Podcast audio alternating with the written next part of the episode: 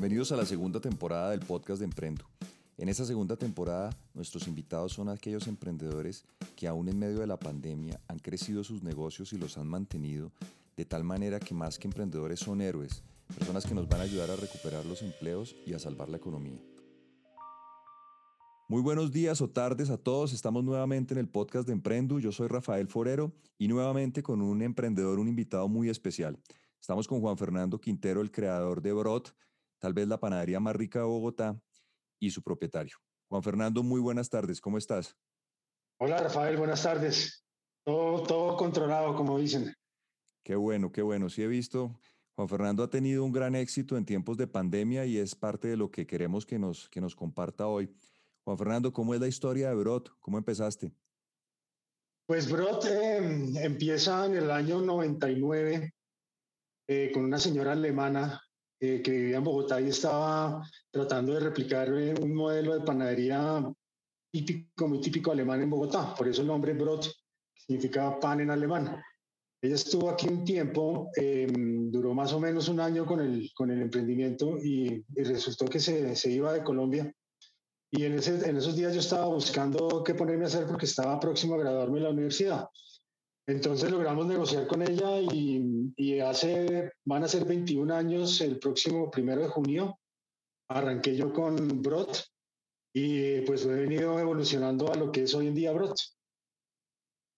Y en ese camino, Juan Fernando, ¿cómo, cómo surgió la idea, digamos, de o más bien, más que la idea, ¿cómo fue la expansión? ¿Cómo fue que fuiste llegando a distintos puntos de venta? ¿Con qué criterios seleccionabas los puntos? Que he visto que todos te han salido muy exitosos y eso es atípico.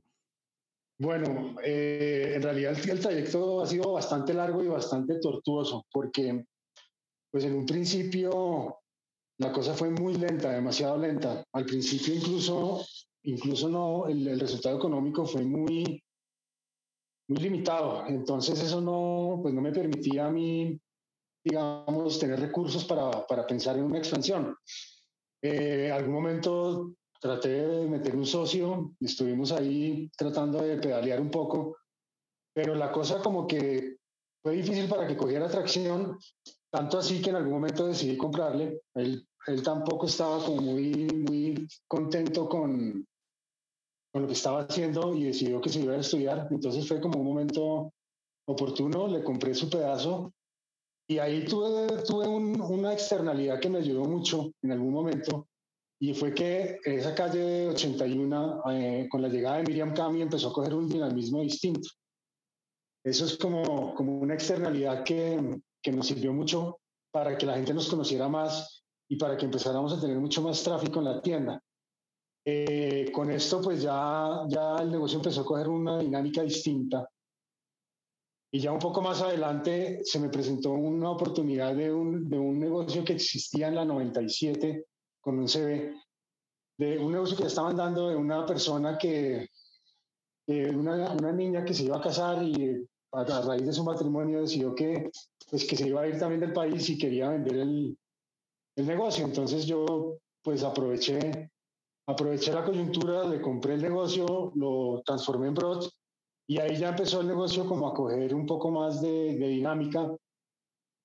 Y digamos que, que, ya más adelante los, las oportunidades que se me han, se me han venido como, como saliendo han sido, digamos, eh, no tanto buscadas como irme a buscar un punto de venta, sino, sino cosas que me han aparecido. Entonces, por ejemplo, está el local de la 101, que era otro emprendimiento de otras personas que en algún momento también se, digamos, se, se aburrieron del negocio y me lo vendieron.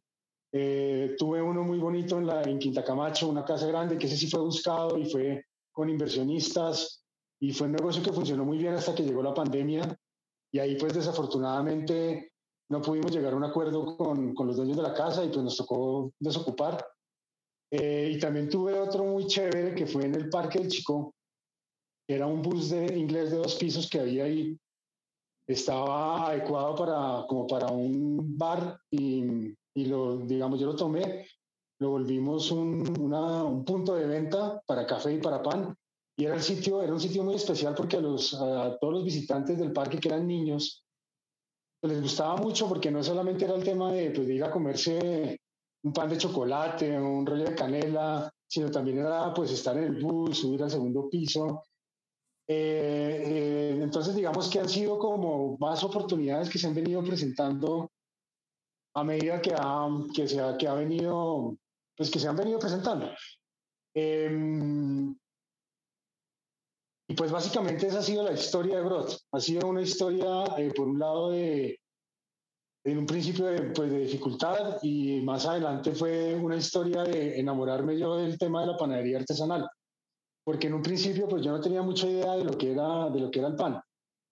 Y mm, con el tiempo, digamos que hace unos 10 o 12 años vine, vine a empezar a, como a, a entender lo que significaba lo que significaba la panería artesanal, cuál era la diferencia en, eso con lo que estábamos haciendo, cuál era la proyección que tenía como a nivel mundial. Y pues hoy día vemos que, que la panería artesanal se está volviendo un tema eh, súper importante para los amantes del pan. Eh, entonces la historia nuestra también ha venido como, como haciendo parte de, de, lo que es recuperar esa artesanía y recuperar por ese amor por el producto y esa calidad por lo que es un buen pan. Esa es básicamente la historia de lo que ha sido Broto. Hay una, hay una cosa que me parece buenísima y curiosa que, de lo que estás contando y es que varios de esos puntos de venta fueron puntos que no le funcionaron a otros.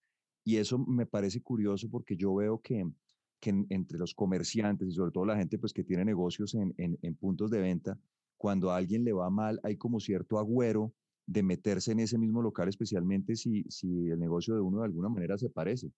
Veo que tú no tienes el menor temor al respecto. Pues es que, a ver, yo lo que, lo que creo es que, pues digamos lo que me pasó a mí al principio, que pues la, la, el negocio no era tan exitoso. No es que fuera malo, pero no era una cosa así súper exitosa que, que lo anime a uno a, pues a montar más, más puntos de venta. Yo pienso que muchas veces también a, lo que hay que tener un poco de paciencia. Yo le encuentro una superventaja a montar sitios en donde ya ha habido algo y es que uno por lo menos de entrada ya sabe que, que ahí hay un tráfico de gente, un mínimo de tráfico de gente y que funciona de cierta manera. Entonces, si ya hay esa base y uno ya tiene un producto que, que se sabe que le gusta a la gente, pues simplemente es cuestión de trabajarlo un poquito más y eso pues va a rendir frutos. Entonces, que de cierta manera pienso yo que es más fácil llegar a un sitio que ya está funcionando a llegar a un sitio completamente nuevo donde nunca ha habido nada o nada parecido a lo que uno, a lo que uno tiene, porque ahí la, la apuesta es un poquito más, digamos, no hay tanta información como para saber uno qué pueda llegar a pasar. Oye, Juan Fernando, ¿y cómo fue, cómo fue esa idea de, de, expandirse en COVID? Que cuando todos estábamos viendo a ver cómo apretábamos el flujo de caja, cómo subsistíamos, Tú arrancaste a crecer como loco, pasa uno por la calle y tus puntos están llenos. ¿Cómo fue, cómo fue esa idea y cómo fue esa historia? Pues digamos que más que un, crecimiento, yo lo llamaría un tratar de no, de no perder tanto mercado, porque sí ha sido un año supremamente duro. Es decir, nosotros cuando, cuando empezó el año pasado, el 2019, que arrancamos, yo creo que en general la economía venía súper bien, lo que fue enero, febrero, uno veía como que la gente estaba contenta, había buena dinámica. Y por allá había una noticia que en China estaban jodidos, en Italia había virus, pero como que, como que, por lo menos yo, yo creo que la mayoría de la gente no lo veía tan cercano. Como que uno decía, bueno, de pronto llegué a Colombia algo, pero se asemejaba de pronto un poco a lo que había pasado con la gripe, por, con la gripe porcina, como que no era algo como tan, tan delicado. Cuando ya es un hecho que llega y que la cosa se pone seria y empiezan los, empieza el primer eh, simulacro de aislamiento y ahí ya cerraron todo, pues obviamente el baldado de agua fría fue, fue grandísimo y pues pasamos de, de vender el 100% a vender prácticamente el cero porque al principio la gente ni siquiera quería salir a la calle. Entonces digamos que esos, esos fueron unos meses muy duros y ya después, en la medida en que paulatinamente fue abriendo la economía, pues nosotros fuimos también eh, mejorando otra vez nuestro, nuestro flujo de, ingresos, nuestras ventas, pero pues no, nunca al nivel en que, en veníamos.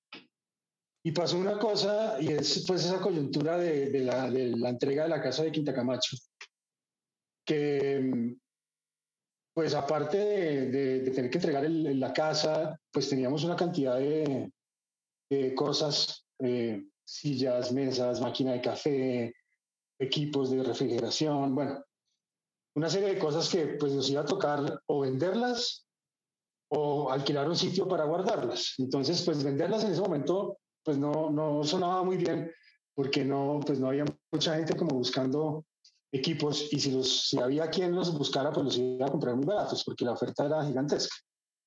Y un día pasando ahí por la 90, eh, vi que el local estaba, el local de la 90 donde está emprendiendo, eh, estaba desocupado y me pareció, pues a mí la 90 siempre me ha llamado mucho la atención y más en esta época porque la gente, pues porque es un sitio que alrededor tiene mucha vivienda.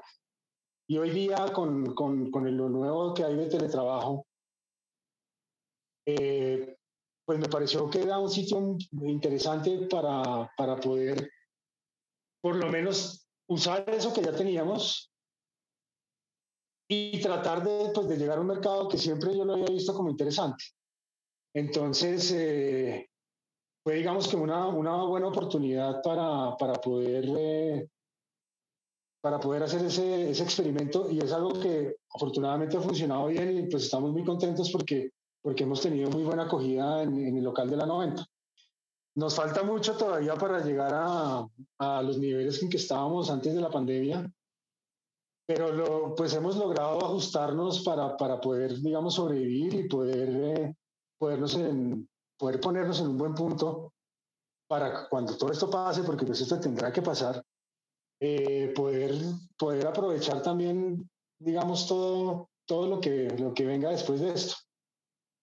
Pues mira, mira lo curioso y, contándole algo, digamos que, que, tal vez no habíamos hablado nunca a, las personas que oyen el podcast, como, como cuando uno busca algo como que lo encuentra. No sé si te acuerdas, pero cuando arrancamos Emprendo hace tres años, cuando nos pusimos a hablar con mi socio de cuál sería el local perfecto en el primer piso, pues pensamos en Brot y te buscamos, ¿te acuerdas? En ese momento no, sí, sí, me acuerdo. no pudimos llegar a nada, lástima, porque la verdad es que ahorita que estamos juntos en la 90, eso ha sido maravilloso. Mejor dicho, le ha dado mucha felicidad a los clientes nuestros, ha sido muy exitoso, la gente está muy contenta, creo que de lado y lado. Y, creo que pues si todo sigue como va, va a ser una, una muy buena alianza hacia el futuro. Juan Fernando, ¿y cuál es tu apuesta ahorita que hablabas terminando esta pandemia? ¿Cómo crees que se va a desarrollar esto en los próximos meses? Pues bueno, yo justo ahorita estaba viendo un artículo de Economist eh, que, que, estaba hablando de, pues no lo he terminado de leer, pero ahí lo estaba viendo, cómo después de las pandemias se dispara un poco, o se, mucho, se dispara el consumo de las personas, la gente arriesga más, la gente quiere vivir más, la gente quiere hacer lo que, lo que dejó de hacer y muchas veces hacer lo que no hizo antes de la pandemia por en mil razones.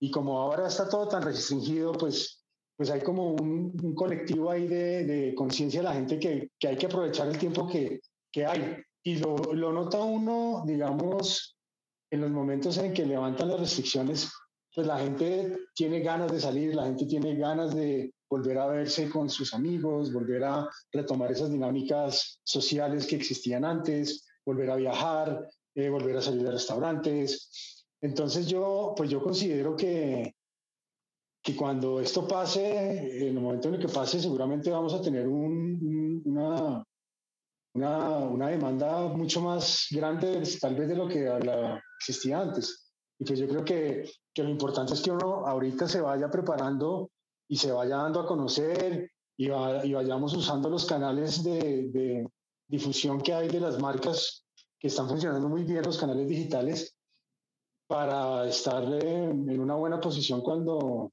cuando las cosas vuelvan a, a tomar un, mejor curso. Oye, Juan Fernando, me, me, mm, me, interesa mucho ese punto que tú estás hablando de los canales digitales, sobre todo porque me gustaría saber cómo, cómo ha cambiado para ti el negocio a partir de la pandemia y cómo ha cambiado para ti como ya como persona los hábitos. ¿Cómo ves hacia el futuro que, que va a ser el mundo, mejor dicho? El otro día, pues justo estaba hablando con, con un colega, estábamos teniendo una, una discusión al respecto yo tengo idea de que las cosas sí van a cambiar un poco. Él tiene la idea de que no. Me decía él consideraba que lo que era el tema de restaurantes, eh, la gente iba a restaurantes ya sea porque le gustaba el sitio o porque le gustaba la comida o porque le gustaban las dos cosas. Y que eso nunca iba a cambiar, que eso iba a mantenerse así. Yo pienso que pues, en parte tiene razón, porque pues la gente sí seguirá yendo a los sitios por, porque le gusta el sitio porque le gusta la comida. Pero pienso que la manera en que, en que nosotros como, como marcas nos estamos aproximando a la gente, como le estamos llegando a la gente, sobre todo a través de los medios digitales, pues sí ha cambiado mucho la, la percepción que la gente tiene de, los, de las marcas. Eh, uno ve que hoy día los restaurantes eh, llegan a, a, las casas con un kit y con un curso de, de, hacer algún, alguna preparación. Nosotros, por ejemplo, con una gente que hace pan en, la casa, hicimos unos cursos de panadería artesanal casera con masa madre a través de Facebook. Y, y, todo esto son, digamos, una manera distinta de llegarle a la gente, de contarle la historia de lo que, de lo que uno hace, de lo que hay detrás, de, de, de digamos, de todo lo que rodea, por ejemplo, en nuestro caso, hacer un pan. Podría uno pensar que, pero estos tipos están locos, ¿cómo le van a dar la, a la receta a la, gente de cómo hacer pan? Entonces ya la gente va a hacer el pan en la casa y nunca más les van a cobrar. Yo pienso que no, yo pienso que, que seguramente algunas veces harán, harán pan, eh, seguramente aparte van a entender mucho mejor qué es un pan, cuáles son las características, qué es lo que más les gusta, van a experimentar, pero entonces también van a apreciar mucho más lo que hacemos nosotros. Eh, y seguramente se van a volver más exigentes con lo que hacemos nosotros. Y en la medida en que el cliente nos exija más, pues vamos a ser mejores. Y en la medida en que seamos mejores, pues vamos a tener una vamos a darle mucho, mucho mayor valor a las personas de, de lo, que de lo que les podemos dar en este momento. Entonces, a mí, pare, a mí me parece que todo esto ha hecho que nosotros tengamos una relación muchísimo más cercana con los clientes. En mi caso, por ejemplo, yo anteriormente era un poquito escéptico de, de las redes sociales y sobre todo las redes sociales con las marcas porque me parecía que todos hacíamos lo mismo y era una foto y un, um, un, un, como una propaganda. Pero hoy en día, hoy en día que yo las, digamos, yo ya les he asumido mucho más personalmente y les, les respondo a los clientes directamente y tengo una conversación con ellos, creo que conozco mucho mejor al cliente y aparte les puedo dar una explicación mucho más grande mucho más importante de lo que, de lo que hacemos nosotros. Entonces me parece que es una, una herramienta muy poderosa, muy valiosa si uno la, la, la, usa de esa manera, de una manera para poderle llegar mejor a, a, a los, a sus clientes y, y poderlos, poder tener una comunicación mucho más fluida. Y yo me imagino que de aquí para allá saldrán muchas más cosas, muchas mayores ma eh, maneras, distintas maneras de llegarle a las personas. Eh, seguramente salgan otros formatos, eh, seguramente salgan otras ideas. en este momento pues no, no las tengo tan claras, pero seguramente, seguramente todo esto sí nos está abriendo un mundo nuevo y creo que hay que estar muy pendientes de eso y muy, eh, muy abiertos de mente a lo nuevo, a lo que, a todo esto ha generado para aprovechar eso en el futuro. Pues Juan Fernando, qué, qué, buen mensaje final. De verdad, como siempre, pues muy agradable hablar contigo, muchas enseñanzas y, y creo que muy buenas cosas para poner en práctica. De verdad, te agradezco muchísimo este espacio. Rafael, a ti muchas gracias. Eh, así como tú lo decías, Brot también está feliz, feliz, feliz de estar en Emprendu. Eh, nos parece que, que, ha sido una alianza muy, muy chévere, muy positiva. Eh, nada, ojalá que sigamos por, esta, por este camino y que más adelante en los próximos Emprendus también esté Brot y podamos llegarle a más personas. Seguro que así va a ser, Juan Fernando. Mil gracias y que tengas muy buena tarde. Listo, Rafael, muchas gracias. Lo mismo para ti.